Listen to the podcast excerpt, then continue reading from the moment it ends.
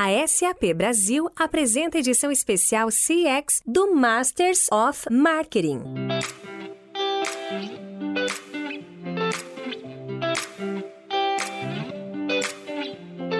Olá, eu sou Luiz Gustavo Pacete, head de conteúdo da MMA Latam. Bem-vindos a uma edição especial do podcast Masters of Marketing em parceria com a SAP Brasil, para discutir o mundo do CX. Neste episódio, eu e Alexandre Benini, VP de CX da SAP, conversamos com Marco Frade, head de mídia digital e CRM na Diageo, e Renato Camargo, VP de marketing e relacionamento com o cliente da PagMenos.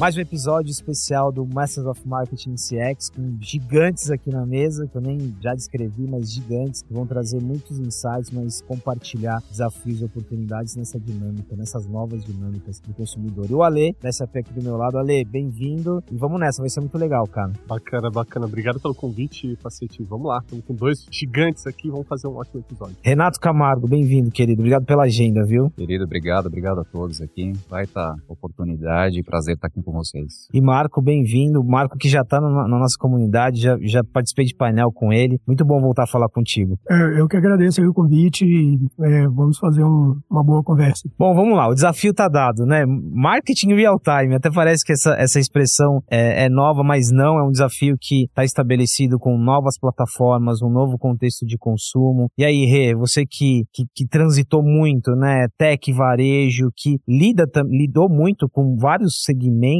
né? O que está acontecendo quando a gente, a gente fala da nova perspectiva do consumidor, né? E como que isso está afetando o marketing? Está afetando completamente, assim, é uma coisa que sempre afetou a nova perspectiva do consumidor desde sempre. Eu tive a oportunidade de passar por varejo alimentar, depois eu fui para tech, né? Fintech, agora estou no varejo farma. E isso a gente consegue perceber claramente ao longo desses últimos 10 anos que constantemente o cliente está desafiando todas as empresas a ter uma experiência única, sem fricção e que é focada definitivamente na experiência dele. A jornada jornada é única. Inclusive, o cliente ele está naturalmente indo para diversos canais e buscando o que é melhor para ele. É, eu falo agora, por exemplo, no varejo farma, dentro da Pag Menos. A minha chegada lá é justamente para tocar a jornada do cliente, a experiência do cliente em todos os seus pontos de contato. É, nós temos inúmeras oportunidades, possibilidades. A gente não fala mais omnicanal, que o omnicanal é um termo que já ficou muito lá para trás. É tudo operação, é tudo uma coisa só, é tudo ponto de contato do cliente, é tudo que você vai oferecer para ele. Ele está exigente no nível de, isso era óbvio, né? Não tem tem que falar para a empresa, era uma expectativa que ele não tinha, porque ele já estava esperando isso naturalmente que a empresa oferecesse. Não dá mais para você achar que são silos, coisas distintas dentro de uma companhia, que você tem a turma do digital, você tem a turma da operação da loja, você tem a turma do atendimento ao cliente. É um ponto de contato só. Por mais que sejam estruturas apartadas dentro de uma companhia, o que você entrega lá na ponta tem que ser uma coisa só. Se você não pensa desde o momento zero, quando você está criando alguma coisa dentro dessa estrutura que vai impactar positivamente todos esses pontos de contato, você já falhou em algum momento vai dar um problema. Se você monta toda uma estrutura de digital com um belo de um site, com um belo de um app, estimulando que você compre ali, retire na loja, quando você não faz o mesmo pensamento para uma estrutura de atendimento ao cliente, se der algum problema ali, onde o cliente vai entrar em contato? Ou na loja, ou no atendimento ao cliente. Um saque. E aí o que acontece? Não está preparado. Você matou toda a tua experiência antes por conta de um não atendimento ao cliente satisfatório que tivesse é, sido colocado dentro da estratégia desde o começo. Teria sido uma experiência sem fricção e teria muito uh, mais engajamento do cliente no final. Então, eu acho que essa é a questão, a questão das obviedades, do básico bem feito que você tem que entregar para o cliente, porque o cliente não espera mais. Ele já considera que você vai entregar aquilo. Experiência sem fricção. Acho que já é, essa é uma frase que já dá um pouco o rumo também da nossa conversa. Marco, Diageo, ela, ela vive um processo de, de, de ressignificado de muitas coisas como companhia, né? Já há alguns anos. E você lidera uma área ali que é um centro nervoso de dados, de informação. É, esse contexto que o Renato trouxe para gente como está sendo para vocês?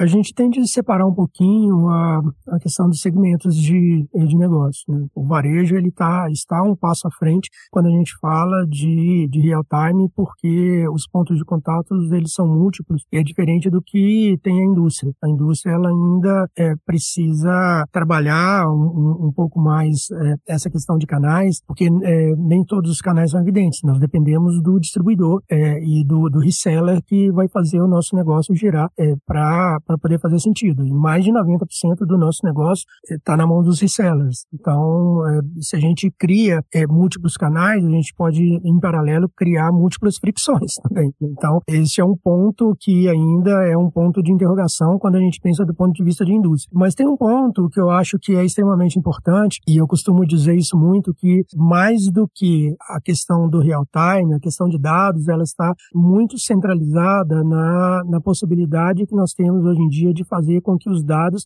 eles sejam compartilháveis. Compartilháveis para o benefício do consumidor. Então, quando a gente pensa em consumer centricity, a gente, que a gente está colocando o consumidor no centro, e aí tanto faz se é o distribuidor, se é a indústria, se é o varejo, a gente tem de olhar para o mesmo ponto, né, que é o ponto de vista do, do consumidor e entender aquela, a jornada dele. E se a gente tem dados em silos, seja na indústria ou seja o varejo retendo seus dados, a indústria é, segurando seus dados, a gente não confluir para algo que seja intercambiável, a gente não vai chegar em lugar nenhum, porque o consumidor vai continuar na frente, vai continuar exigindo e a fricção ela tende a aumentar. Tende a aumentar porque é, o, o, consumidor tem mais é, poder nas mãos. Isso é muito muito bom que tenha. Né?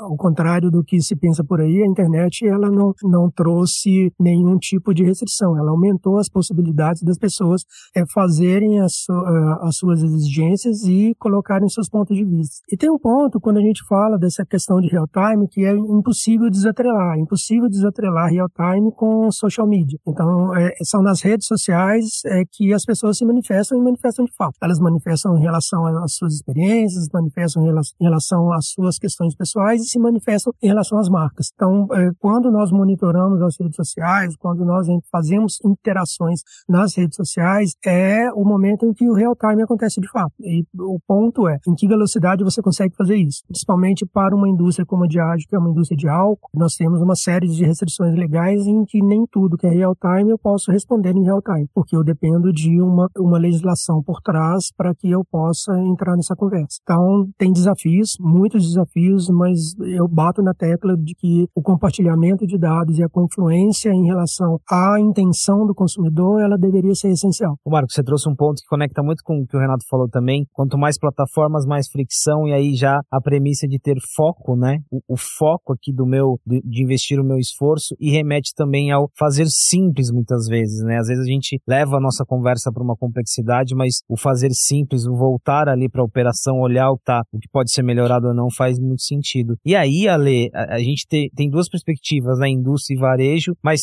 fricção aparecendo muito e experiência aparecendo muito, né? A gente sabe que a conversa sobre CX, ela não é nova, mas a gente vive um processo de consolidação também, né? Como que vocês têm percebido nessa perspectiva de olhar vários clientes, o quanto que a experiência está na mesa, o quanto que a experiência está presente? Olha, acho que, sem dúvida, acho que esse é o principal funcionador de qualquer que seja indústria, né? Hoje, quando a gente olha, principalmente falando de marketing real time, a gente vê a questão da necessidade de você capturar de uma forma rápida as tendências de mercado, como também o feedback, né? Então, você ter plataformas que te ajudam a ter dados não mais só estatísticos, né, mas também determinísticos, ele vai passar a ser fundamental para ajudar, independente de qual seja a indústria, você tomar a decisão correta, né? Então, seja ela qual que é a comunicação correta, qual é o timing correto, eu acho que esse é o ponto que você até colocou, Marco, né, da captura de você poder escutar a parte do social, né, social listening, né, escutar a mídia, capturar, tomar a decisão correta no momento correto e no canal correto, né? Então, acho que é aí que vem um pouco de todos esses elementos, né, reduzir a fricção e tudo mais. Tem dois pontos em comum aqui das duas indústrias, aí começa contigo, Rê. Hum. É um pouco sobre, a gente está falando de saúde, uhum. né? A gente sabe o quanto que a tua indústria, ela, ela viveu ali vários questionamentos em relação a dados, a privacidade. E aí, mas aqui o ponto é o seguinte, como que você adiciona tecnologia, velocidade e agilidade num contexto que também é desafiador, né? Que é regulado, que é sensível. Como fazer isso? Como equilibrar essas duas pontas? A gente é bastante regulado em tudo, né? Eu acho que a LGPD, ela é bastante forte para todas as indústrias, não somente a nossa, mas a nossa ainda mais, porque a gente está trabalhando com dados sensíveis, que é a saúde do cliente. Segundo, a gente está trabalhando, obviamente, num ambiente bastante regulado, que é o, é, é o, ambiente da saúde. Eu acho que você tem que entender o que, que o mercado regulador precisa de você, juntamente com o que teu cliente precisa, juntamente com o que a empresa pode entregar. Eu acho que o combinado não sai caro. Eu acho que são duas frases que guiam bastante que a gente trabalha, que é o combinado não sai caro e o básico bem feito. Quando você combina o jogo com o cliente, você consegue entregar para ele e você consegue contar para ele, primeiro, por que, que você está pegando aqueles dados, segundo, o que você vai fazer com aqueles dados, Terceiro, como que você vai ter agilidade, qual o timing que você vai entregar aquilo. Quando o cliente ele ouve de você qual é a tua proposta, ele vai falar assim, hum, eu quero ou não quero. Se ele falar não quero, obviamente que ele vai na concorrência e a concorrência no mercado de varejo farma é realmente bastante intensa, porque em cada esquina a gente tem uma farmácia surgindo, tem uma opção. Quando você faz o básico bem feito, fala, olha, eu vou te entregar isso. Ele falou, me atende, é, tá muito bem feito isso. Era isso que eu esperava, era isso que eu queria, que eu estava falando antes. Então você tem que juntar isso e no fim das contas, mais do que ágil, você faz uma entrega de qualidade. É, o que eu vejo acontecendo muito no mercado de varejo, independente de qual seja o varejo, farma, alimentar, etc., é uma abertura de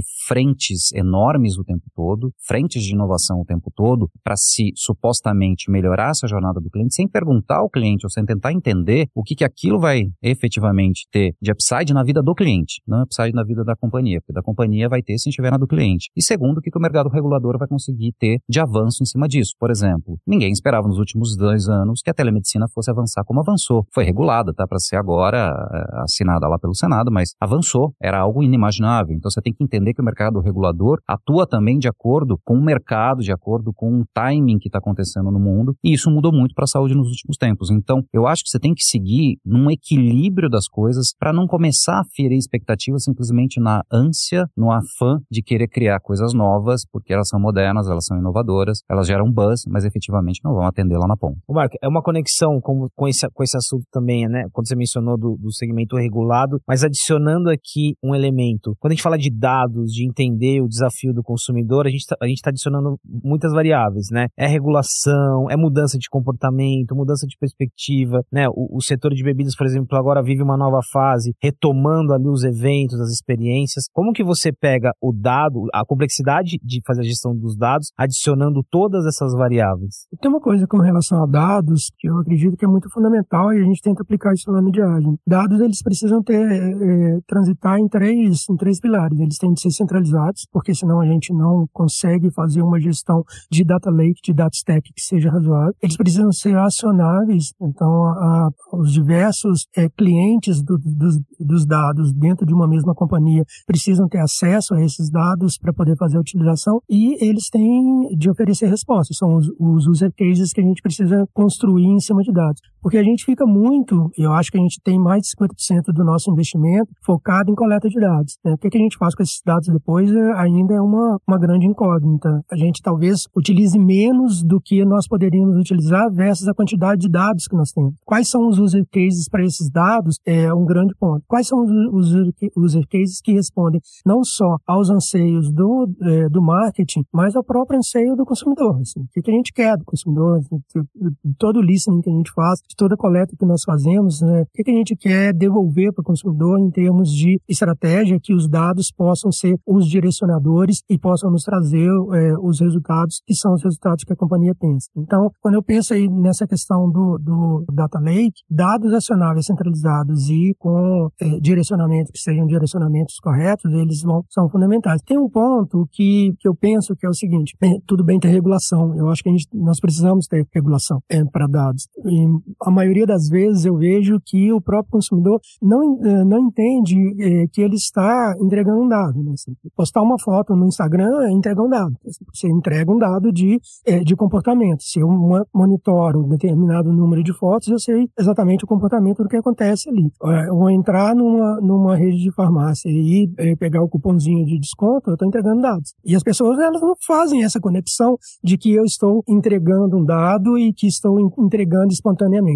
Mas se vaza uma notícia na, na mídia falando, olha, vazaram tantos milhões de dados, as pessoas se assustam. Né? E elas se assustam porque elas não entendem que o dado ela, ele já foi captado, já foi coletado. E muitas vezes esses dados eles são coletados de forma é, não espontânea. E tudo, eu acho que tem de ter regulação mesmo. A gente precisa ter uma utilização que seja uma utilização correta é, nos diversos segmentos e as indústrias que são sérias na, no, na utilização de dados, elas vão se sobressair Aí é, versus a quantidade de, de falsidades que existe com relação a dados, porque a gente sabe que grande parte da, das fraudes e das, das intervenções indevidas que se existem, a gente vê isso muito, muito com o mundo dos cookies, né? exatamente porque os dados eles já foram coletados e ninguém se deu conta de que é, o dado já está num determinado data lake de uma, de uma companhia ou de uma pretensa companhia, né? que tem, tem muitos que, que trabalham em cima disso. E aí tem um ponto que é o seguinte, é o quanto as pessoas elas fazem uma correlação indevida entre o uso de dados e as estratégias de publicidade, né? porque eles acham o seguinte, ah, eles coletam meu dado para que é, eu possa ser acionado com uma mensagem publicitária a cada minuto ou a cada momento da minha jornada. E nem sempre é isso. Na realidade, é, o que a gente está buscando é diminuir essa fricção para que não seja, seja repetitivo e que seja incômodo. É muito chato, assim, você falar alguma coisa ou pesquisar algum produto e depois aquele te produto, produto te perseguir na sua jornada durante duas semanas. Né? É, torna, chega a, a tornar antipático. Né? Eu gostaria que isso não acontecesse. Eu preferia que a gente chegasse mais na intencionalidade das pessoas no momento correto e que nós não a perseguíssemos com mensagens publicitárias. Seria o um mundo ideal. É interessante aqui, tem, tem algumas complexidades, né? Ao mesmo tempo que a gente está falando mais sobre o assunto, né? Já visto que banco de varejo hoje no Jornal Nacional, falando ali sobre Open Bank, privacidade, mas a minha mãe, com 75 anos, passou a usar o WhatsApp agora e para ela nenhum conceito de internet faz sentido. Imagine pensar um pouco na privacidade, né? Olha como a gente está só no início dessa relação, não só do ponto de vista de segurança, mas como você disse, Marco, de, da conveniência que existe na entrega de um dado também, né? No valor que está ali por trás. Agora, Lê, mudando um pouquinho, mas não muito, acho que nessa primeira parte do nosso papo ficou muito claro o valor do simples aqui, né? Às vezes a gente fala de inovação, tecnologia, a gente acaba levando por um lado complexo, mas a gente não esquece que, acho que o Renato e o Marco pontuaram muito bem, né? Tem que ter foco, tem que olhar as premissas, tem que ver o que a gente está fazendo bem feito. Na premi no, no, no, contexto de vocês, de muitos clientes e muitos segmentos, vocês precisam muitas vezes ter essa conversa do tipo, gente, vamos dar um passo atrás, né? Talvez a gente está mirando o metaverso, mas precisa falar de CX. O quanto que essa conversa ela está estabelecida hoje? É, eu, eu acho que hoje a gente encontra nas diferentes indústrias ou diferentes clientes vários níveis de maturidade em relação à, à customer experience, né? Eu acho que sem dúvida nenhuma entender a necessidade, o momento e o, né, a estratégia e o objetivo de cada empresa passa por o nosso princípio de poder ajudar, né, as empresas. Eu acho que todos os pontos que a gente colocou aqui acarretam, né, acho que o fazer simples, a questão dos dados, da fricção, levam a um ponto que hoje eu, eu enxergo, né, na, na, minha posição, agora como head da, da, da área de questão de na SAP, que é a parte da personalização, né. Eu acho que o, o cliente na ponta, ele quer receber, dependente de, né, de como aquele dado foi capturado, obviamente que a tecnologia traz elementos que consegue capturar o dado correto, com o, o consentimento correto, vai armazenar, armazenar ele de forma correta, o cliente na ponta, ele quer, como você mesmo falou, Marco, ele não quer ficar sendo perseguido por uma campanha porque ele fez uma pesquisa pontual. Então, você identificar qual que é a necessidade da, da empresa, o cliente foco e você buscar tal, né, é, desejada personalização de como você consegue levar a mensagem correta e aquele cliente se engajar com a sua marca, né, estabelecer uma conversa, estabelecer um relacionamento de confiança, para mim é o caminho do objetivo de todas as empresas. Personalização, esse é um outro termo que totalmente ligado ao real time. E aí, eu tô lembrando aqui um pouco da sua experiência em fintech, em tecnologia, onde personalização você praticamente acorda falando disso, né? Mas qual que é o desafio da personalização e diante do que você já trouxe aqui, né? Tirar a ansiedade,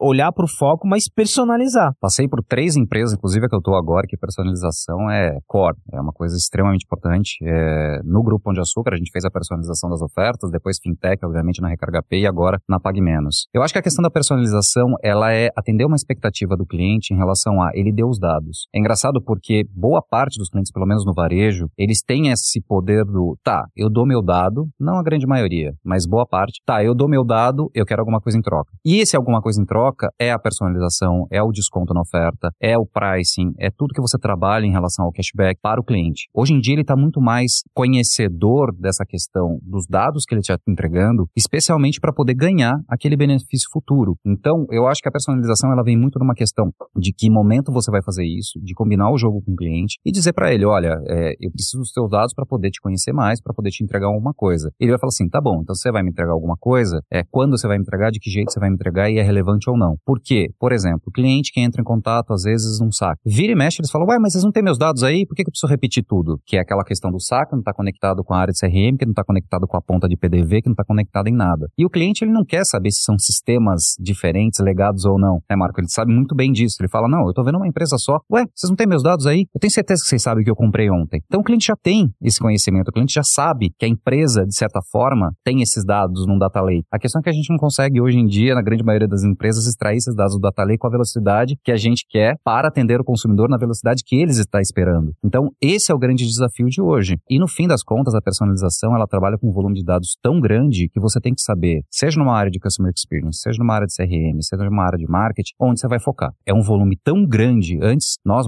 marqueteiros, né, nós da área de CRM, nós da área de dados, há 10, 15, 20 anos atrás, a gente rezava para o cliente passar dado para a gente, para a gente conhecer. Então, o CRM disparava um e-mail, meio massivo para todo mundo, fazer uma coisa ali que a gente tinha dado. Hoje em dia, a gente tem tanto dado que a gente não sabe nem por onde começar. Então, essa questão da personalização vem muito da questão do foco, do objetivo e tá, quais os clusters que você vai trabalhar? Quais pontos da jornada do cliente você vai trabalhar? Como que você vai trabalhar isso? Senão você vai perder o foco. É tanto dado, é tanta informação, você fala, tá, agora eu vou começar a voltar a fazer massivo de novo porque eu perdi meu foco. É nesse ponto que a jornada ela acaba se perdendo e o impacto do cliente é bem forte. Customer Experience é parte de uma empresa inteligente. Envolva seus clientes com experiências hiperpersonalizadas e conte com a gente. The Best Run SAP. Ainda nessa linha, Marco, e aí olhando para uma parte que nos ensina muito ali do seu trabalho, que são as plataformas, né? A gente falou de social listening, redes sociais, a gente vai evoluindo, vão surgindo novas plataformas e o quanto que essa conversa de personalização e considerando que a plataforma te dá um insumo muito importante, vai trazendo desafios para você. Então, hoje a gente está falando do TikTok, mas tem o Quai, né? E, e tudo que está por surgir, os games, outras plataformas. O quanto que quando a gente leva para mídia, essa nossa conversa também começa a ficar um pouquinho mais complexa. Tem uma experiência que nós fizemos recentemente na Diageo, que foi infusionar os dados que nós temos no nosso database com os dados do TGI do Ibope Canto. E o quão isso foi é, importante para a gente, para que a gente pudesse entender um pouco mais a, a, o comportamento e a gente e nós pudéssemos extrapolar os dados, considerando que a base do Canto é uma base extremamente robusta. A gente está falando de 60 mil entrevistas a cada seis meses. Né? Então, quando você tem isso num questionário single source que é, é que é imenso, com, é, que questiona ali desde a marca de sabonete que você utiliza até o seu mais íntimo relacionamento com o consumo, isso traz dados poderosos que podem é, ajudar bastante na, na questão da personalização. E, de novo, assim, se eu pudesse fusionar os meus dados com a indústria de games, se eu pudesse fusionar meus dados com a indústria de farma, para que a gente pudesse entender um pouco mais que tipo de personalização que nós queremos entregar para o consumidor, eu acho que só quem ganha é o consumidor. E tem um ponto que é super importante é, nessa questão da, da, personalização, que é o seguinte: tá bom, você personaliza a mensagem, né, assim, mas qual que é o reward que você vai entregar no final? Porque os consumidores, eles foram muito que direcionados para trabalhar no que eu chamo do PPF, né, assim, é preço, prazo e frete. Então, se você não falar de preço, prazo, prazo e frete, então acabou o reward. E a gente, enquanto indústria, a gente começa a trabalhar com uma outra perspectiva, que é a questão do que nós chamamos de edutainment. O que é edutainment? É a gente trazer conteúdo que seja conteúdo relevante e que seja fã, é, que faça parte da vida da pessoa, que ela possa pensar em termos de celebração e que a gente quebre um pouquinho o monopólio do preço, preço prazo, prazo frete para que a gente possa falar de outros temas, temas que fazem parte da vida dela, que a gente possa trazer essa, essa questão da, do dia a dia, da jornada de cultura, da jornada pessoal, que, é, que possa agregar e que não seja o tradicional reward que as pessoas estão esperando lá no final. É, a gente sempre fala assim, puta, a gente está acostumado, né? E pensa assim, que alavanca eu vou utilizar para que eu coloque no final da minha comunicação de CRM, no final do meu e-mail marketing? Qual que vai ser o CTA? E se não tiver um CTA? Assim, dá para a gente poder colocar esse desafio? E se a gente falar de outra coisa? Nós fizemos uma experiência que foi super bem sucedida, que nós investimos numa série no GNT com a Mariana Ximenes, chamando de Happy Hour, em que ela trazia convidados para poder falar de drinks. E a Diageo só apareceu aparecia no final. Assim, no final do, do, do, programa, ela, ela fez toda a direção artística é, que achou necessária. No final do programa, tinha um drink que ela fazia com uma marca de ágil. E nós resolvemos testar isso no CRM. Cara, foi uma das melhores respostas que nós tivemos em CRM, porque a gente não entregava nada em termos de preço, nada em termos de é, CTA que fosse um reward tradicional. A gente entregava um drink, a gente entregava uma receita, a gente entregava um entretenimento, uma capacidade de fazer um diálogo com uma artista que é uma artista que é muito carismática. Então, é, eu acho que a gente começa a trabalhar com isso, principalmente agora, depois do, de pandemia, com o retorno do on-trade, com o retorno aos bares, restaurantes e eventos, que é um negócio que vem muito forte, a gente trazer essa possibilidade. Nós somos patrocinadores, patrocinadores do Rock in Rio. O que, que a gente está fazendo? A gente está voltando a empresa toda no nosso primeiro trimestre de julho a setembro para poder falar de entretenimento e música. A gente não quer entregar um CTA que seja é, um CTA tradicional. A gente quer entregar a possibilidade das pessoas participarem dessa jornada. Mas, Ale, só adicionando, praticamente o nosso tempo voou, mas só adicionando um elemento aqui, do seu ponto de vista, né, de uma empresa de, de, de tecnologia que evoluiu e que lida com muitos clientes, o que, que você sente da necessidade do marketing? Assim, eu acho que o Renato e o Marco deixam claro aqui alguns desafios, né, mas quando o seu interlocutor é o CMO, é o profissional de mídia, de Martech, o que, que você está percebendo na conversa? Eu acho que o objetivo de todos é comum, né? Como aumentar o engajamento e a conversão né, é, dos clientes, né? Então eu acho que a tecnologia ela é um grande habilitador. Acho que todos os elementos que a gente trouxe aqui em discussão, eles passam por você ter uma plataforma, obviamente, né, além de processos, pessoas, mas a tecnologia como um grande habilitador. E aí os desafios que a gente recebe, né, independente da, da indústria, é,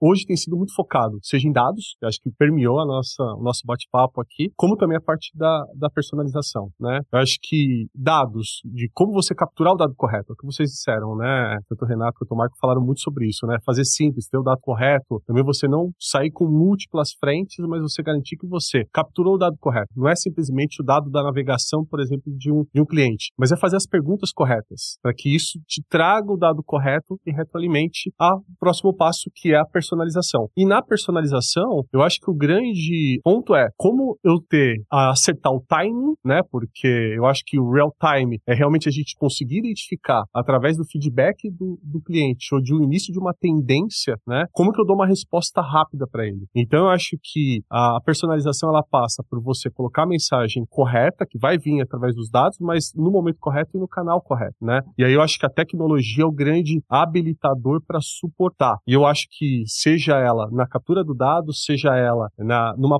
numa solução, uma plataforma, te dê agilidade para dar essa resposta, né? Que eu acho que o maior desafio hoje dos CMOs está na velocidade, né? Muitas vezes sair da dependência é, de uma área de tecnologia, de múltiplos processos internos para ter uma, uma plataforma que dê essa velocidade para você conseguir atender e, obviamente, uma plataforma também que te faça essa escuta, o social listening, né? Do feedback, retroalimente e que você acerte na mensagem, porque no final é aumentar engajamento e aumentar conversão. Então, acho que a tecnologia é um grande habilitador e, sem dúvida nenhuma, a SAP hoje é um dos grandes focos para suportar os nossos clientes. Hey, para terminar, o que, que, é o seu PPF? Assim, como ir além, né? Como agregar valor? É, é sobre informação, conteúdo? Para a gente fechar, assim, qual que é o seu o além da transação no, no, seu segmento? Atender a expectativa do cliente da melhor forma possível, da maneira mais honesta. Eu acho que esse é o nosso grande PPF. Eu talvez não tenha uma sigla, vou criar, gostei bastante. Muito bom. Inclusive, isso impacta bastante para mim. Eu vou ter o meu PPF. isso é bom na hora de defender os argumentos. É ótimo, porque se acabei de participar, já vou chegar lá em Fortaleza, já vou começar a defender o meu PPF, vou criar, depois eu passo aqui. Mas uma coisa que o Marco falou, eu acho que é aquela questão de legal a personalização, legal a entrega de tudo isso, legal fazer tudo isso, legal inovar, temos que fazer isso. Mas eu acho que o grande desafio é integra. Eu acho que mais que a velocidade, hoje em dia, é a integração. A gente não pode esquecer que dado, ele é dado tanto para o marketing, dado de consumo, como dado de atendimento e reclamação. Às vezes você pega uma personalização e fala, ô, oh, pacete, acabou sua, sua pasta de dente, precisa comprar mais, tá aqui personalizada 10% de desconto. Só que o pacete tem uma reclamação no saque, numa fricção enorme, ou na loja, e os dados não estão se falando. Logo, a hora que ele receber esse e-mail, ele fala, eles estão de brincadeira, né? Eles só podem estar de brincadeira comigo. E você tá pagando para despertar esse sentimento. Né? Exato. Né? Então é isso. Então é muito mais a questão de integração, de velocidade sim, de inovação, mas sobretudo atender a expectativa básica do cliente. O mínimo, o básico bem feito. Eu bato muito nisso, porque novamente as pessoas tendem a ir agregando coisas dentro das suas estratégias. Nós, marqueteiros, muitas vezes vaidosos em relação a inovar, a avançar, que eu acho super importante, mas antes da próxima etapa, verifica se o teu base, básico está organizado. Eu acho que é nisso que eu continuo batendo, bati nas empresas que eu passei, bato bastante na Pague Menos, antes de querer avançar de maneira muito rápida. Tenta ver se tá lá na ponta atendendo, principalmente quando você tem inúmeros canais, né? Site, e-commerce, app, loja.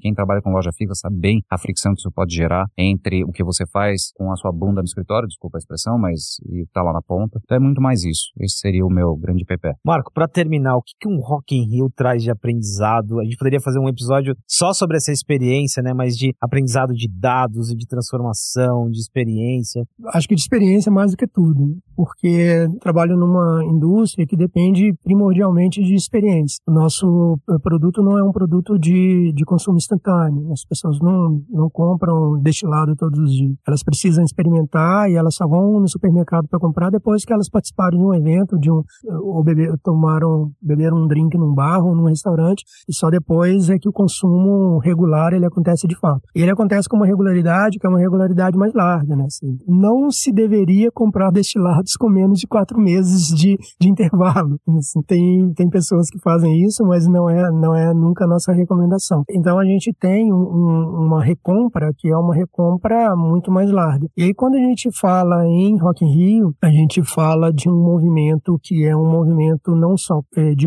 musical, mas um movimento cultural, porque você tem tribos diversas convivendo numa, é, numa mesma jornada e com uma expectativa muito grande para poder participar é, de um determinado evento e estarem compartilhando, em que você precisa começar a falar muito antes. Então nós decidimos começar a falar muito antes do, do evento sobre isso, muito mais voltado para a questão do, de como entender este comportamento e como oferecer um payment em cima deste negócio que seja razoável para é, os consumidores que vão estar não só no Rock in Rio, mas que também têm a expectativa em volta e não, vão, não estarão no evento, que nós chamamos de Rock on the Rocks. Né? O que é Rock on the Rocks? Rock on the Rocks é a possibilidade de você celebrar a cultura, a música, o entretenimento, aquilo que é, te dá prazer, né? assim, aquilo que traz com que é, você se sinta inserido em um determinado, em um determinado movimento em um determinado momento. E como é que você trabalha com isso? Não é só como uma campanha publicitária. Se fosse só isso, seria é, ridículo a gente pensar que é,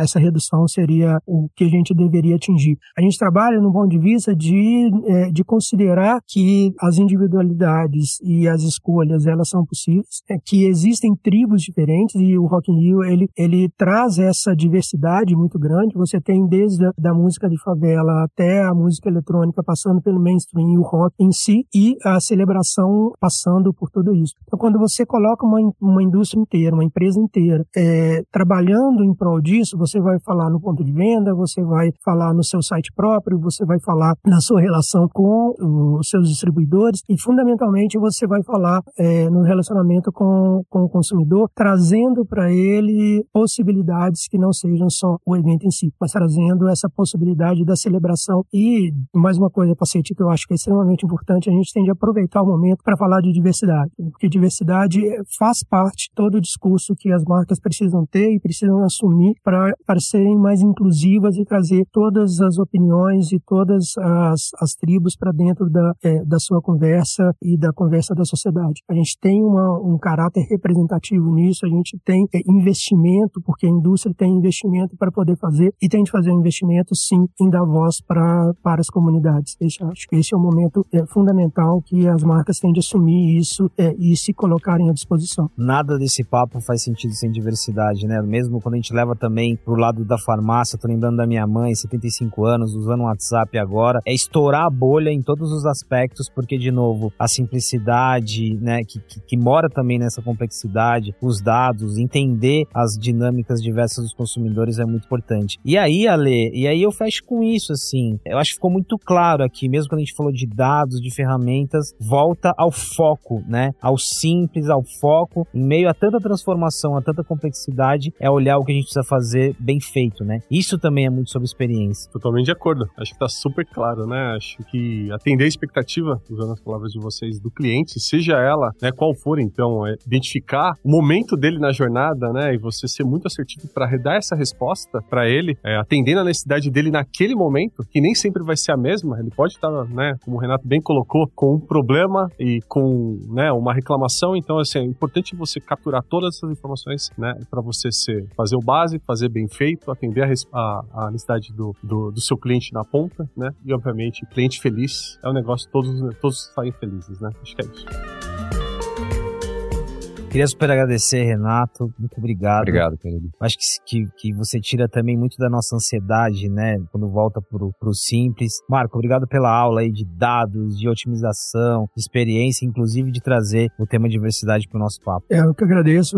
Sim, sempre um prazer é, participar dessas conversas. Eu sempre aprendo muito. Puxa, estou super à disposição para que a gente possa falar várias coisas. E Ale, obrigado. Obrigado pela, por, por ser meu co-host aqui, me ajudar e trazer muito uma perspectiva de uma indústria indústria está olhando para vários segmentos. Né? Eu que agradeço, agradeço bastante. Agradeço o convite, agradeço a oportunidade, agradeço a participação. Contem conosco sempre. É isso, pessoal. Continuamos nessa série especial falando de marketing, CX, mas sobretudo comportamento, cultura e vários outros assuntos. Nos ouvimos e nos vemos no próximo episódio.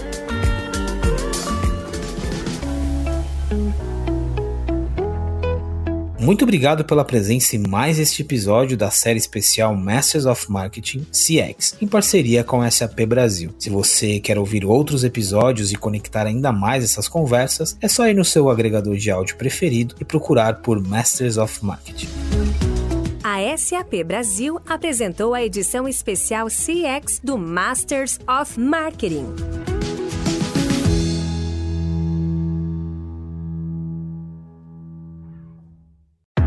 Esse podcast foi produzido e editado nos estúdios da Audio Edge, uma empresa Cisneiros Interactive.